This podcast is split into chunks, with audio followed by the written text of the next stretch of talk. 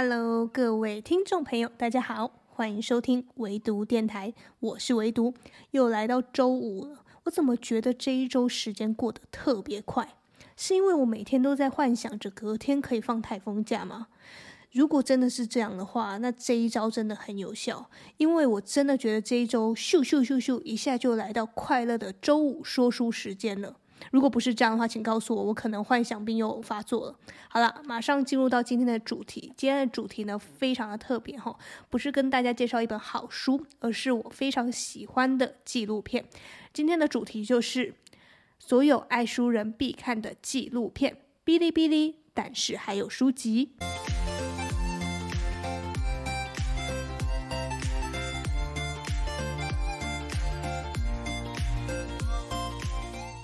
今天的 podcast 呢，总共会分为三个部分做介绍。第一个部分呢，就是聊聊我为什么会喜欢这部纪录片；第二个部分呢，是讲讲我在这部纪录片中看到印象比较深刻的集数跟桥段；第三个部分呢，当然是讲一下感想跟推荐语喽。好，我先讲讲我为什么会喜欢这部纪录片。因为我平常啊都是会上网搜集一些跟书有关的内容，不管是 YouTube 频道啊、Podcast 啊，还是各式各样的知识资讯，我通通都会搜集。然后这个。但是还有书籍这部纪录片呢，是我在网络上无意间得知的。听说是所有爱书人必看的纪录片，那我当然不能错过了，所以我就立刻去把它补起来看了。那它是由中国影音平台哔哩哔哩原创制作的纪录片，非常有质感。大家呢也可以在 YouTube 上面看到，但是还有书籍第一季、第二季完整的所有集数哈。那我先跟大家科普一下，但是还有书籍呢，总共有两季，二零一九年呢推出了第一季，总共有五集，一集有三十分钟。然后二零二二年呢又再推出了第二季，然后总共有六集，延长到了一集四十分钟。然后呢，它整个的好评是不断啊，然后在口碑也很好，所以呢，大家都是会推敲它应该还会有第三季。那现在还没出来，那等到它出来之后呢，我还会再录一期来好好介绍的。因为我相信啊，以它这样的风格承袭下去呢，肯定是非常非常好看的内容，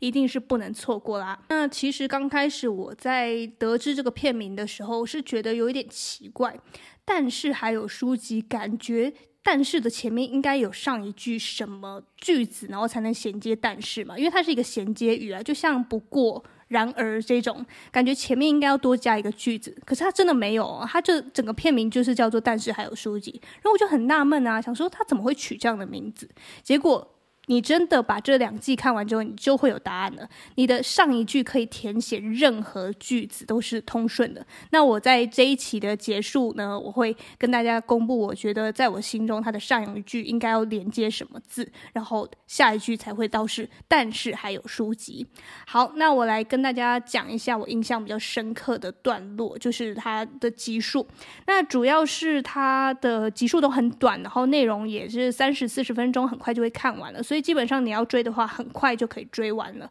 然后我对其中第一季的第三集印象非常深刻，因为它其实每一季都有一个主题，然后都是会介绍跟书有关的人。就比如说，他第一集介绍的是编辑，然后第二集介绍的是藏书人，就是二手书的书店。然后书店店长，然后第三集介绍的是绘本的作家，第四集介绍的是书籍设计师，第五集介绍的就是呃关于书籍的推广者，像我们这种啊 podcast 介绍书籍的，或者是录 YouTube 来说书的，这些都算是哈。然后他每一集都会介绍这个三个人，就是通通都是跟书籍有关系的职业，然后他们在从事这个职业的辛酸，或者是说他们的整个历程，他们爱书的程度，你真的真的会很。钦佩他们的，呃，对爱书的痴迷，我真的常常看了就觉得很感动。然后我这是在准备这次 podcast 之前三刷了这第一季、第二季，每一次看都有不同的触动，真的都会重新燃起你对书籍的喜爱以及尊敬。你真的会很深深的尊敬你手中的那一本书，不再是把它拿来垫便当。店泡面有没有？其实你知道做一本书是需要多少人的努力汇集而成的，你就会知道说哦，要好好珍惜看的每一本书，看的每一个字，这都是由编辑一个字一个字校对出来的，所以一定要好好珍惜哈。那这个呢，当然是在讲我看的一个心得啦。那我这个印象比较深刻的，我刚刚有讲嘛，是第三集，第三集是介绍绘本。那其实我在看这个纪录片之前，其实我很少。看绘本的，然后因为我有个朋友，他很喜欢看绘本，所以他都有介绍我，然后我就才诶偶然的情况下想说，好啦，去书店就翻一下绘本好，结果才发现，其实绘本真的可以帮助我们去吸收不一样的资讯，或者是不一样的感触，因为它是用画面在呈现的，不同于我们一般看书籍是用文字去打动你的内心嘛。可是你知道，绘本只能在很很少的字数，但是它是透过画面来打动你的内心深处那个。无法言语的东西，它是用图像的方式、视觉的方式呈现出来，你就会某一些难以去表述的东西，会通过绘画呈现出来，你会很感动，很感动。那这个是我在看吉米，因为我之前集数也有介绍过吉米嘛，我是看了吉米的绘画之后，我就会开始诶懂得欣赏看绘本了，然后现在也有渐渐的去接触一些儿童绘本。呃，就看着看着，觉得好像又重拾起过去那种童心。那我为什么会对于这个第三集绘本作家呃特别有印象呢？是因为呃，这个这一集里面有介绍一个绘本作家，他他年纪已经很大，但是他的。你看他采访的时候啊，他讲到他画画的过程，你会发现他眼神中闪烁着非常纯粹、非常童真的那个光芒，你会被那个光芒给打动。这么纯粹的光芒，居然可以在一个这么和蔼可爱的长者身上看到，你就会觉得，呃，看绘本真的是可以帮你保留一种童心、一种初心的，可以让你呈现在一个。保持在一个很纯粹的状态下，而他这个状态是通过他的言行、他的所绘出的图像以及他的眼神中得知的。你会被他的那个情绪所感染，然后他在讲他在绘画的时候，他在布局的时候，他在想象的时候，那个感觉你会觉得你会跟着他一起很快乐，然后你也会觉得他画出来的画一定很好看，一定一定。是很真诚的，一定很打动人的。确实如此，因为他真的是用一个他自己现在觉得非常喜悦的视角，非常呃开心的视角去画这幅画的，所以他传达给读者的一定会是这样的感受。然后，其实我通过他们的作画的过程，我就会觉得说，其实你真的要去好好的严谨看待你的每一本绘本，因为每一幅画你可能只是花个两三秒略过，但是是需要花绘者非常非常多的时间。去一笔一画的绘制出来的，所以大家一定不要去小看你手边的任何一本书，那都是千辛万苦制作而成的。那这个是第三集关于绘本，关于童心。那我很喜欢它里面的文案，因为提醒一下，如果大家呢有喜欢那个胡歌，就是呃中国非常知名的演员胡歌，有演《琅琊榜》哈，你一定不要错过这这个纪录片，因为这个纪录片的旁白就是由他配音的，非常有磁性，非常好听。那我当然呢也不否认我是他的粉丝啊，所以听到他的配音之后，你会觉得又帮这个。纪录片更加分了。好，那我这个是题外话，我要讲一下这一集它的那个文案，就是绘本这一集的文案。他有讲到说，绘本是保留童心的书籍，是大人与孩子沟通的桥梁，是从微小事物中的观察，让平凡的事能产生魔法。你会觉得他的文案都写得很好，很有质感，你几乎都可以想象得出来是要怎么样通过绘本去跟小孩子做交流。其实。现在市面上已经有出现很多大人的绘本，你不要把印象，就是绘本的印象停留在只是给小朋友看的，其实大人也是很需要图像、视觉上的刺激啊，不只只是影像而已啊。你看一幅画，你也可以有很多不同的感触。好啦，这个是我在第三集当中看到印象非常深刻的部分。那如果你时间有限，只能挑其中几集来看的话，那我非常推荐你可以从第三集来看哈，这是第一季第三集。然后第一季的第五集我也是非常喜欢，为什么呢？因为它跟我现在职业有关系，它是在讲我们这个快时代文化下的阅读推广者。嗯、我们都知道现在越来越少人在看书了，所以我现在做这个 podcast 也是非常非常应该算是濒临绝种的动物啊，就是很少人看书了，那更不用说会有多少人来听书了。但是这纯粹就是我自己的兴趣爱好，就像这个第五集里面介绍的人，他呢，他们都通过各自的新媒体的方式去跟更多人推广阅读这件事，就好比他在这一集当中有介绍一个呃哔哩哔哩非常著名的创作影音创作者，他是透过每周介绍了几一些好书，然后给更多呃有兴趣的读读者知道一些呃不为人知或者是冷门，或者是他觉得看了很有心得的书，给更多朋友知道。那就像我现在录的 Podcast 一样，通常都是。因为我自己看了很有感触，我想要让好内容给更多人知道的话，我就会开始来录一集 podcast。那它的呈现方式是用影音，而我的呈现方式用 podcast。然后他在这一集里面也有介绍其他用各式各样不一样的方式推广阅读，比如说成立线上读书会、线下读书会，是去写书评，让更多人知道呢好书在哪里，然后阅读的乐趣等等等等。所以我看这一集会很有感触，因为会很有共鸣嘛。那这些创作者们呢，他们其实也知道，其实很少人在看书，但是他们纯粹就是因为自己有兴趣看书，也觉得书呢是值得被分享的，所以他们就会通过各式各样的方式去推广阅读这件事，推广他们在书籍里面看到的各式各样有趣的知识资讯。那这个是我在第一季里面看到印象比较深刻的部分。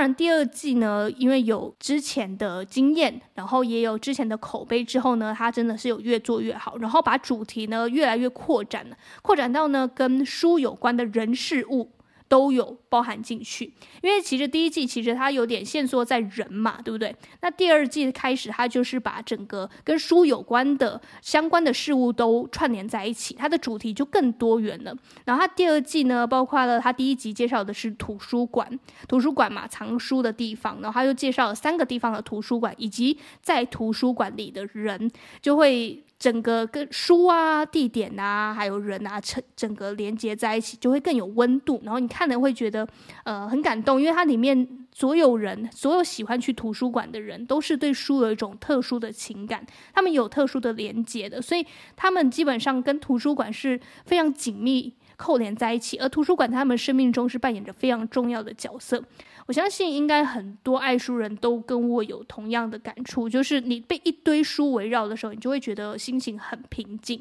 我就是这样。然后这个是第二季第一集是介绍图书馆，然后第二集介绍了漫画家，非常有趣，对吧？因为书嘛，你当然不能仅限于文字，有绘本，当然就有漫画。他就介绍了三位非常厉害的漫画家，我觉得他的整个呃纪录片的呈现方式就很多元，然后主题很多元之外，他的呈现的方式是，他用动漫，然后加上这个作者的这个访问者的一些对白，我们就会觉得很有趣。然后他甚至可以当呃，在他的漫画跟他的漫画中的人物做对谈，会整个纪录片是非常生动的，非常符合年轻人的一些特色，所以我就。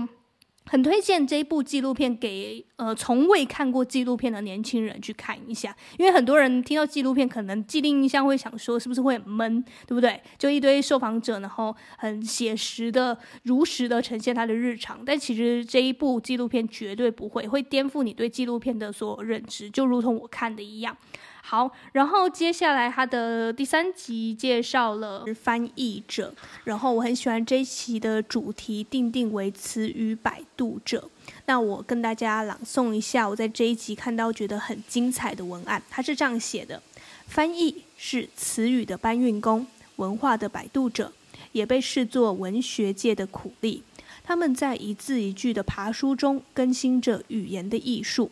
里面甚至有一位翻译家，他是这样说的：“翻译是一个擦亮世界的过程，把灰擦掉，帮助读者把故事变回本来的样貌。我觉得这个是非常贴切也具体生动的形容，因为翻译它其实是要做两倍的功的，因为你要看这个故事的原文，以及把它翻译成现在可能是中文的这个版本，所以你要做的事情甚至是 double 的苦力。我会觉得整个书世界，我真的蛮佩服的，就是翻译家的，因为你确实要。摆渡在两种文化、两个语言当中，而且你也不能去偏离它的原意太多，你得要去了解这部分的文化，然后把它运输搬运到这个另外一部分的文化，就会是非常辛苦的事情。但是要不是有热爱、有热血、有热情，你对这个这本书真的有非常非常多的感触的话，你其实是很难做到这么长时间艰苦、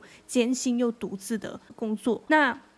紧接着呢，他在第四集介绍的就是出版人，就是呃那些幕后啊帮助一本本书去出版的。第五集介绍的是写作者，第六集介绍的是旅游者。我觉得他这样的安排非常的好，就是把整个呃节目收官在旅游者这个部分，算是一个结束，也是一个开始，就是代表的是我们从书出走出去，是给我们更多的想象空间。那我其中特别想要跟大家。介绍的是关于第五集写作者的部分，因为我自己也有在创作，所以我看到这边的时候也特别有共鸣。然后再过来就是它里面有介绍我很喜欢的一位作家叫班宇，这我之前在其他的 podcast 的集数也有介绍过他的作品，叫做《冬泳》。如果有兴趣的朋友也可以去点击来听听看。那班宇呢，他在里面有讲到他自己创作的过程，跟音乐脱离不了关系。他甚至常常呢借由摇滚乐去吸取一些养分，吸取一些题材。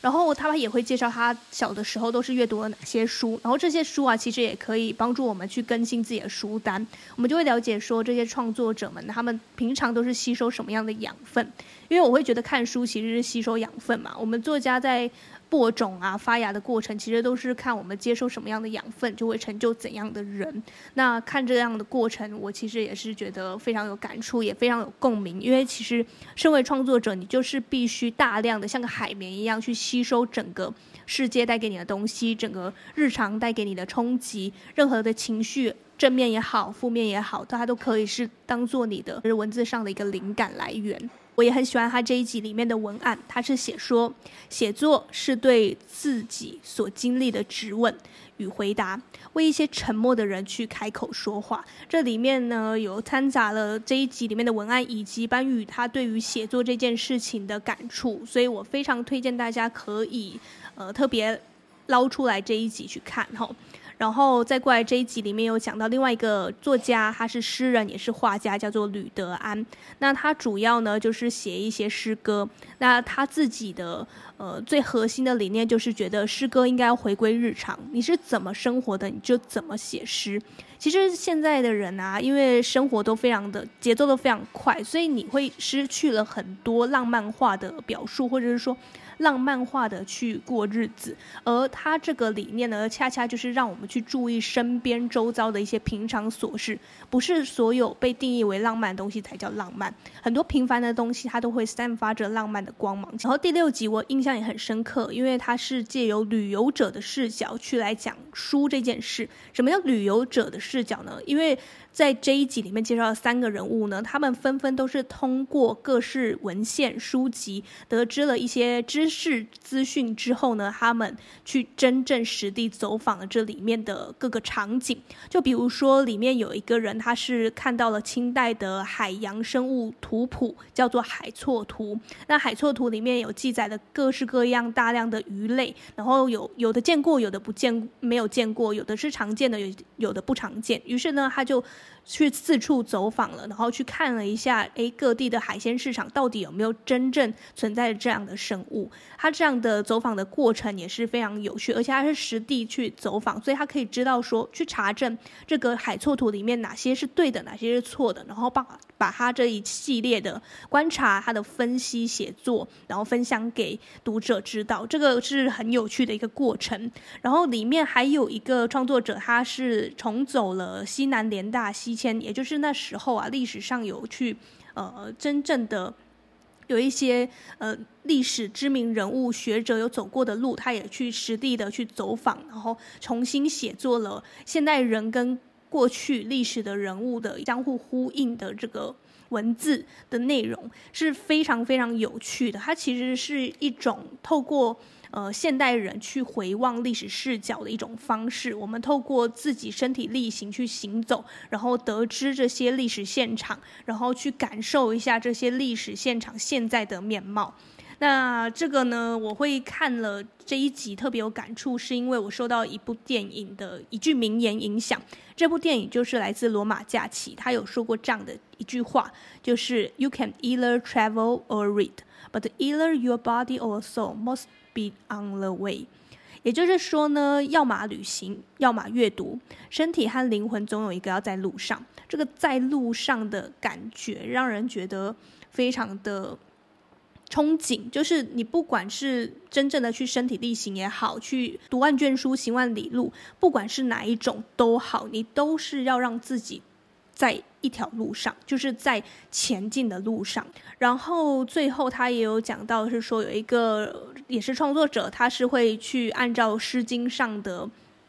所讲过的路线去真正实地走访了，然后还留下照片纪念。然后他甚至比如说他在《诗经》上看到“关关雎鸠，在河之洲”，他就会想知道说这到底是怎样的一个模样。这样的好奇让他去上路了，所以这也是让人觉得很厉害的地方，因为他是用不同的视角去跟这些文献、跟这些书籍做互动。好，这个就是我在看完整个呃第一季、第二季之后的感想。以及印象深刻的部分。那最后呢，我在前面也有讲过，就是说我想要跟大家分享一下，我看完之后会觉得，但是还有书籍它的前半部到底要接什么句子？我觉得应该是，即便生活再困苦，但是还有书籍。这个其实就是因为我看完这两季之后，知道就是说，不管是创作者也好，编者就是编辑也好。绘者也好，漫画家也好，出版人也好，他们都是非常辛苦，一点一滴的才能走到一本书的发行，所以都是很不容易的一件事情。然后，所以我才会总结出这样一句话：即便很辛苦，但是还有书籍，书籍可以帮助我们回归生活的平静。然后看完这部纪录片之后，也会让你对你所爱的事情、你热爱的事情产生敬畏之心。敬畏之心是非常重要的，因为很多时候我们会被忙碌的生活去忘记。了自己做这件事情的初衷，而看这一部纪录片，可以通过他人身上的那股坚毅的精神，鞭策自己继续走下去，懂得爱你所选，选你所爱，为你所从事的职业感到。非常的骄傲，以及你会愿意对你自己所选的职业负责，这个是我在看完纪录片之后最大最大感触，分享给大家。那以上就是这周的唯独电台，希望你也会喜欢今天跟你介绍这部纪录片。但是还有书籍，祝福你和我一样，在漫长的时间做个聪明人。我们下周再见吧，拜拜。